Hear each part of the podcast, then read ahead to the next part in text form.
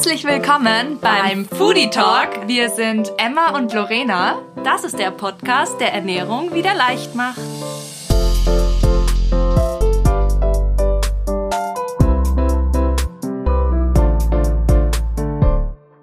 Hallo, schön, dass ihr wieder dabei seid bei einer neuen Folge. Ja, heute soll es um ein Thema gehen, das, das werden wir jetzt damit einleiten, dass ich dir von einer Studie berichte, die ich gestern gelesen habe. ja, ich lese Studien. das bringt das Studium halt so mit sich. Ähm, und zwar, es war eigentlich, also es war wirklich interessant. Es war eine ähm, Studie, wo es zwei Gruppen gab und beide haben gleich viel Kalorien zu sich genommen, auch gleich viel Kohlenhydrate, Fette, Proteine. Das Einzige, was sich unterschieden hat, die eine Gruppe hat nur frische Lebensmittel gegessen und die andere Gruppe hat nur quasi Fertigprodukte gegessen, also konservierte Lebensmittel. Und das erstaunliche Ergebnis war, dass die Gruppe, die ähm, quasi die Fertigprodukte gegessen hat, in dieser Zeit extrem stark an Gewicht zugenommen hat. Obwohl, Obwohl es genau, ja, oh mein Gott, gleich viel Kalorien, Wahnsinn. gleich viel Kohlenhydrate, gleich viel Fett, gleich viel Eiweiß. Ja, und da, ähm, ja, würde ich mal sagen, stellt sich natürlich die Frage, wie gut sind Fertigprodukte für uns? Was machen Konservierungsstoffe ja, mit unserem Körper? Das und am Ende des Tages halt auch einfach, kann das auch ein Grund für viele Menschen sein, die eigentlich verzweifelt versuchen abzunehmen und es nie schaffen, weil sie einfach das Falsche essen, obwohl sie quasi sich super viel Mühe mit Kalorienzählen etc. geben. Aber ein Leben ohne Fertigprodukte ist ja mittlerweile auch schwierig, oder? Ich hatte ja in den letzten Wochen nicht so viel Zeit zu kochen, weil ich relativ viel zu tun hatte mit Arbeit und Uni. Ähm, Kenne ich. und natürlich überlegt man sich dann schon, also frisch kochen ist natürlich das, was man, was ich gerne mache, was ich auch gerne immer machen würde. Aber ging sich halt nicht aus. Und da muss man dann halt schon ein bisschen so überlegen, okay, gut, was ist jetzt etwas, was ich kaufen könnte, was ich mir machen könnte, was vielleicht schnell geht, was jetzt aber nicht vielleicht komplett zugepumpt ist mit Konservierungsstoffen. Um, ähm, und die Frage ist eigentlich, warum wollen wir diese Konservierungsstoffe überhaupt nicht haben? Also man sagt immer so, nein, die sind so schlecht und wir sollen es vermeiden, aber wir wollen heute darüber sprechen, warum sie. ich glaube, was ja viele machen, wo ich sicherlich auch dazu gehöre, ist auf jeden Fall mal, wenn man einkaufen geht oder gerade verpackte Lebensmittel kauft, ähm, eben auch so die Verpackung umzudrehen und zu schauen, welche Inhaltsstoffe sind da jetzt drin.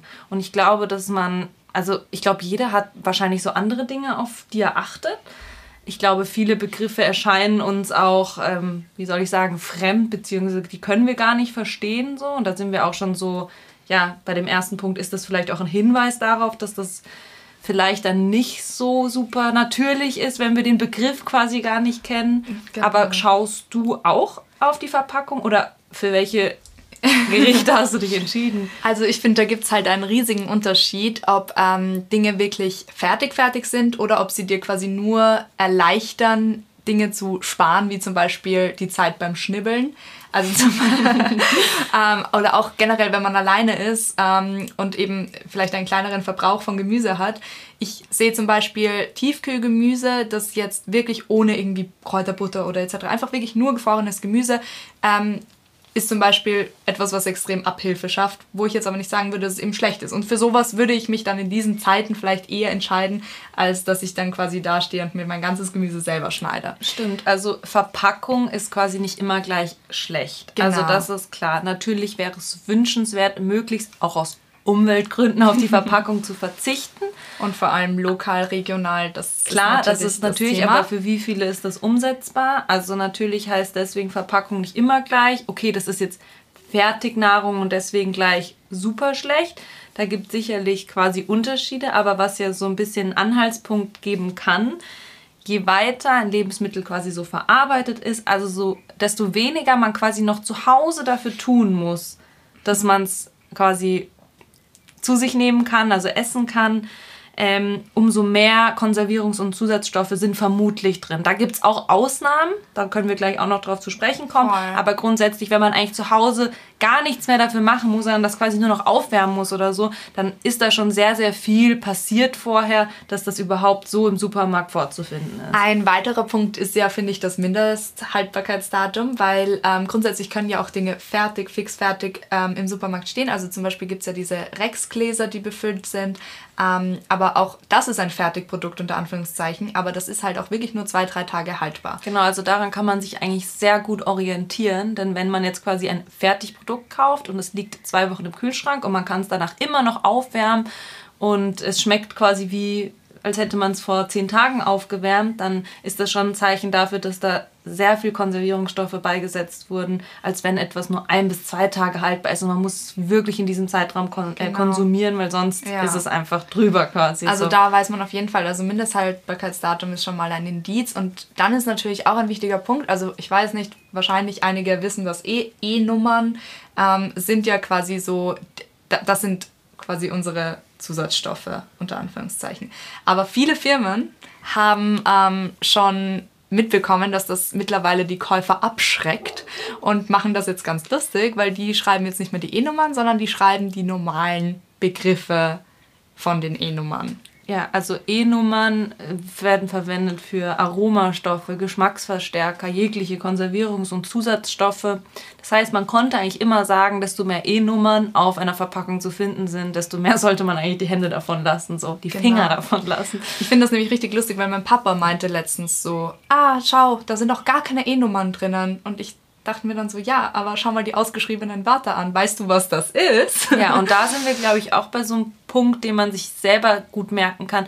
Wenn da Begriffe draufstehen, die man noch nie gehört hat ja. oder für die man eigentlich ein Chemiestudium braucht, um die zu verstehen, dann auch da die Finger von weglassen. Weil das ist eigentlich nur ein Zeichen dafür, dass das industriell hergestellt wurde und dass da sehr viel Chemie eben beigesetzt wurde.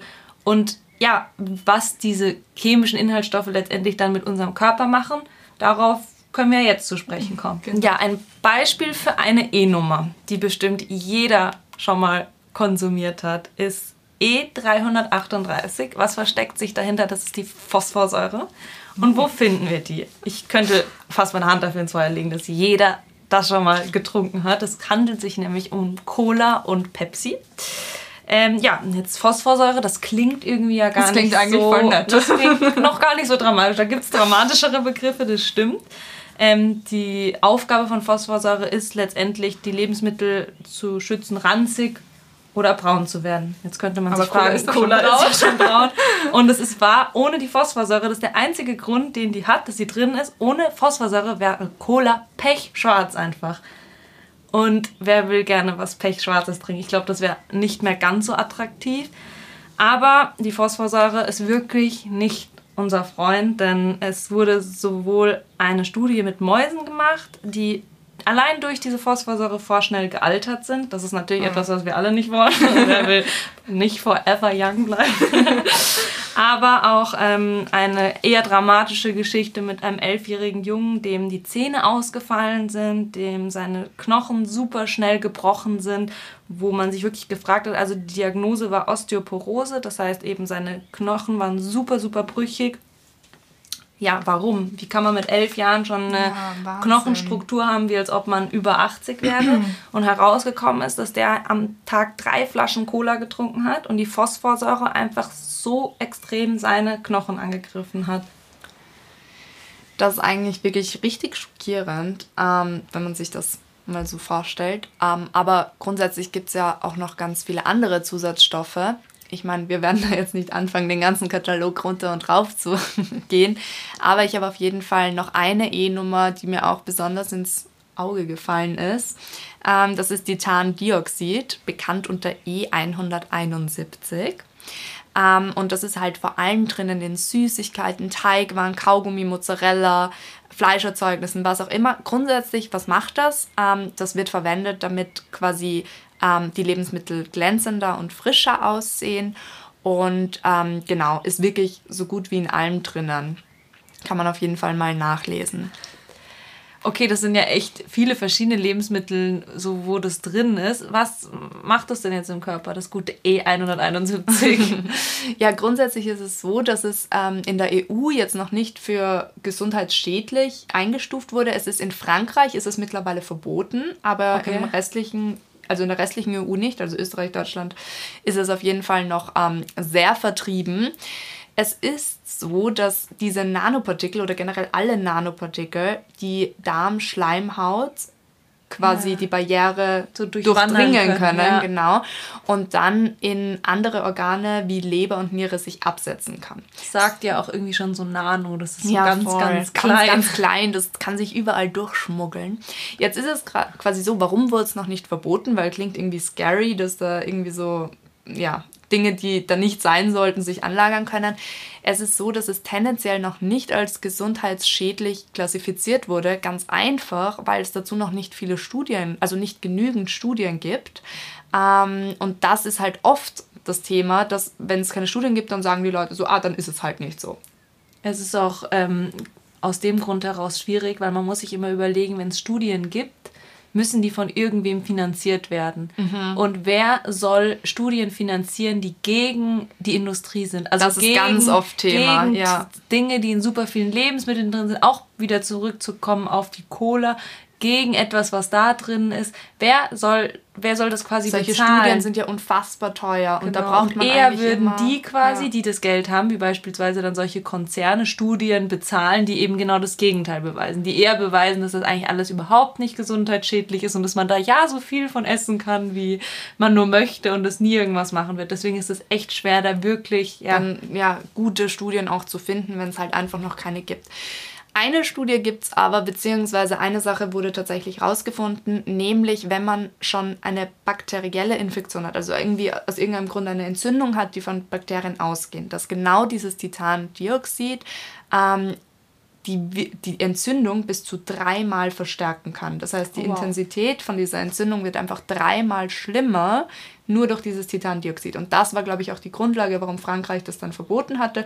Für die restliche EU war es nicht schlimm genug. Aber. Aber eigentlich ist es schon verrückt, weil Entzündungen haben super, super viele und wenn man das nicht weiß und es ist in so vielen Lebensmitteln drin. Ja.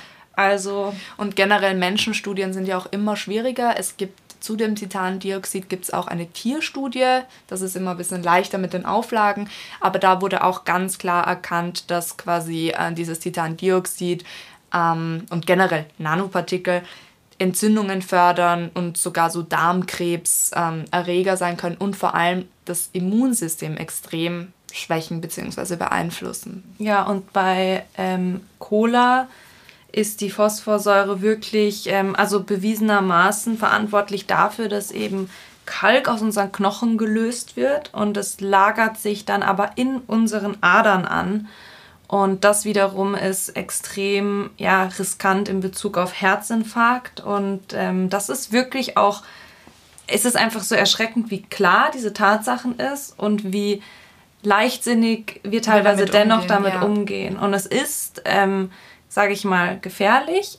Aber natürlich kann man auch selber ein bisschen beeinflussen, wie oft konsumiere ich solche Dinge. Ja. Denn auch hier macht natürlich die, die Dosis, die das, Dosis das Gift. Ja, das ist halt auch so. Ganz ich glaube, genau. ein bisschen auch unser Motto, weil natürlich, wir wollen hier jetzt auf jeden Fall ähm, Aufmerksamkeit schaffen, aber natürlich, also wir trinken auch ab und an mal das. Also wenn wir jetzt keine Frage, so, also keine es gehört ja auch dazu. Ich glaube, das Wichtigste ist, dass man irgendwie so einen Umgang mit diesen sage ich mal, Nahrungsmitteln oder auch eben mit allem, was man seinem Körper so zuführt bekommt, dass man sich ein bisschen die Frage stellt, was steckt da eigentlich drin? Und auch so eben, wie viel Gutes tue ich meinem Körper damit? Ja. Wenn man sich im Klaren darüber ist, mit, einem, mit einer Cola tut man seinem Körper nichts Gutes, sondern es ist quasi wie so eine Art Cheat Drink, ja. dann, dann weiß man auch einfach, okay, das mache ich vielleicht einmal, und dann erstmal länger wieder nicht. Voll. Also generell auch wenn wir so über Cheat reden, da geht es ja auch einfach darum, also ich glaube, wir haben beide so eine Philosophie, die ist richtig gleich so,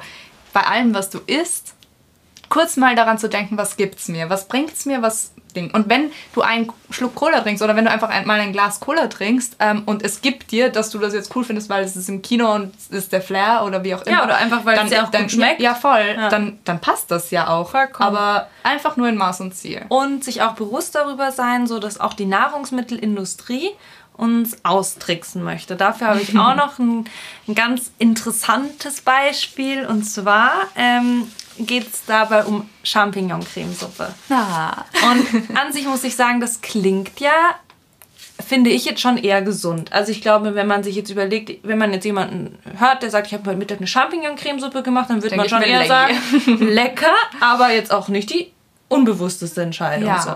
Jetzt gibt es Champignon-Cremesuppe von Maggi so im Beutel, die du dir zu Hause halt fertig anrühren kannst. In einem so ein Beutel ist, wenn man sich dann eben mit, diesen, mit der Zutatenliste etwas befasst, steht hinten drauf, dass da 1,7% Champignons drin sind.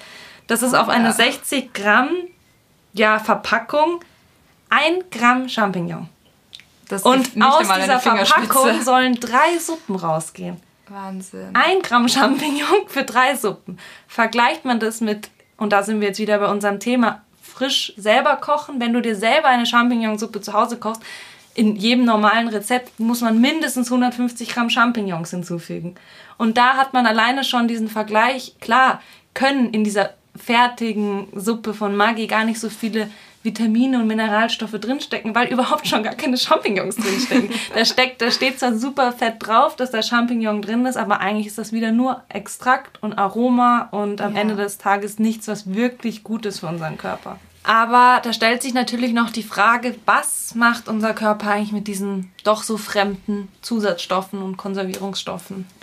Gerade bei so Zuckerersatzstoffen Zuckerersatzstoffen ist es ja grundsätzlich so, dass der Körper eigentlich gar keine Ahnung hat, wie er das verwenden soll. Weil es schmeckt süß und wir haben ja quasi so Reize, also süß ist quasi zuckerarm, mein Blutzucker sollte steigen, aber er tut es nicht, wenn wir quasi keinen echten Zucker zu uns nehmen. Und der Stoff ist dennoch irgendwie da halt. Genau. Ja.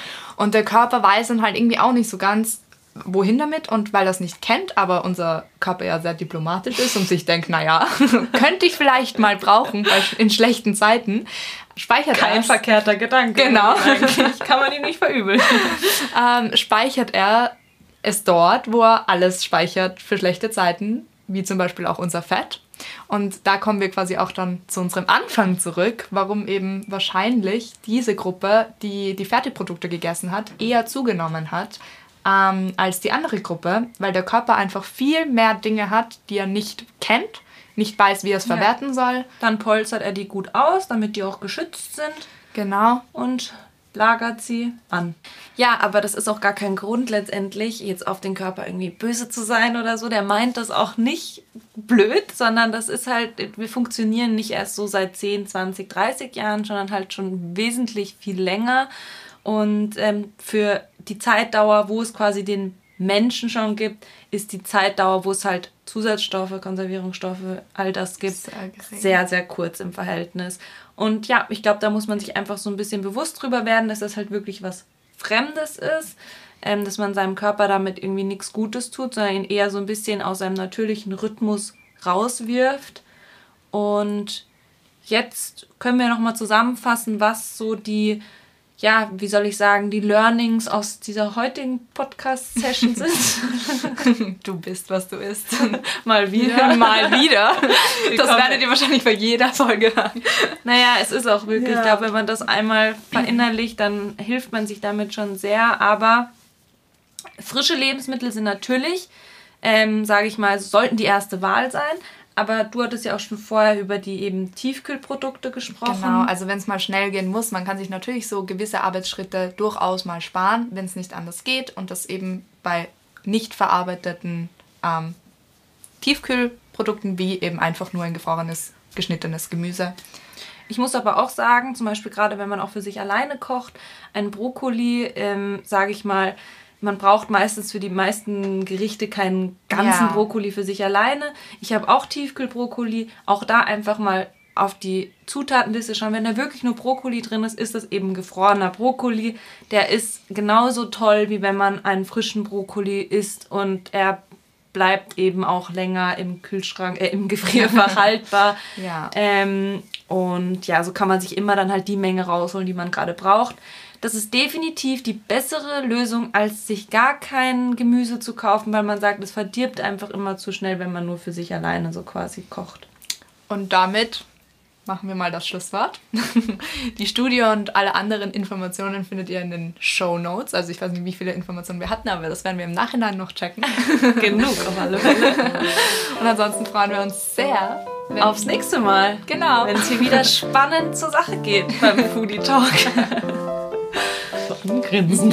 Wir sind so süß. Wir sind so süß und sollte man mal filmen. Ja.